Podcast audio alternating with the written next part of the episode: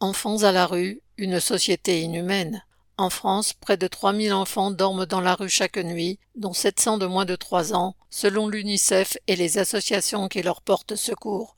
Ce nombre en augmentation de 41% en un an ne reflète que la partie émergée de l'iceberg, car il rend compte uniquement des appels au 115 de leurs parents.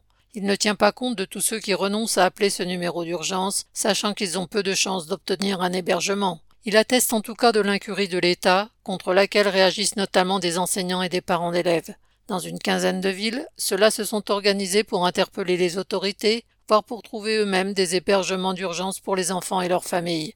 À Toulouse, quand ils ont réquisitionné plusieurs écoles, sans pour autant interrompre l'enseignement, le rectorat a réagi, non pour les aider, mais pour convoquer une directrice partie prenante de cette action qui a été déclarée entre guillemets illégale par le maire. Heureusement, des hommes et des femmes n'ont pas perdu, eux, leur humanité, et viennent en aide aux enfants qu'ils font leur, avant de se poser la question de savoir si leur action est légale ou pas.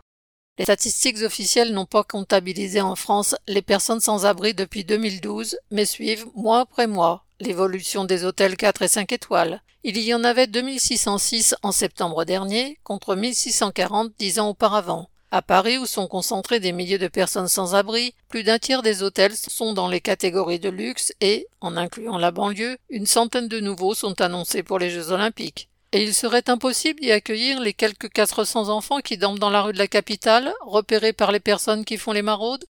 Sandet.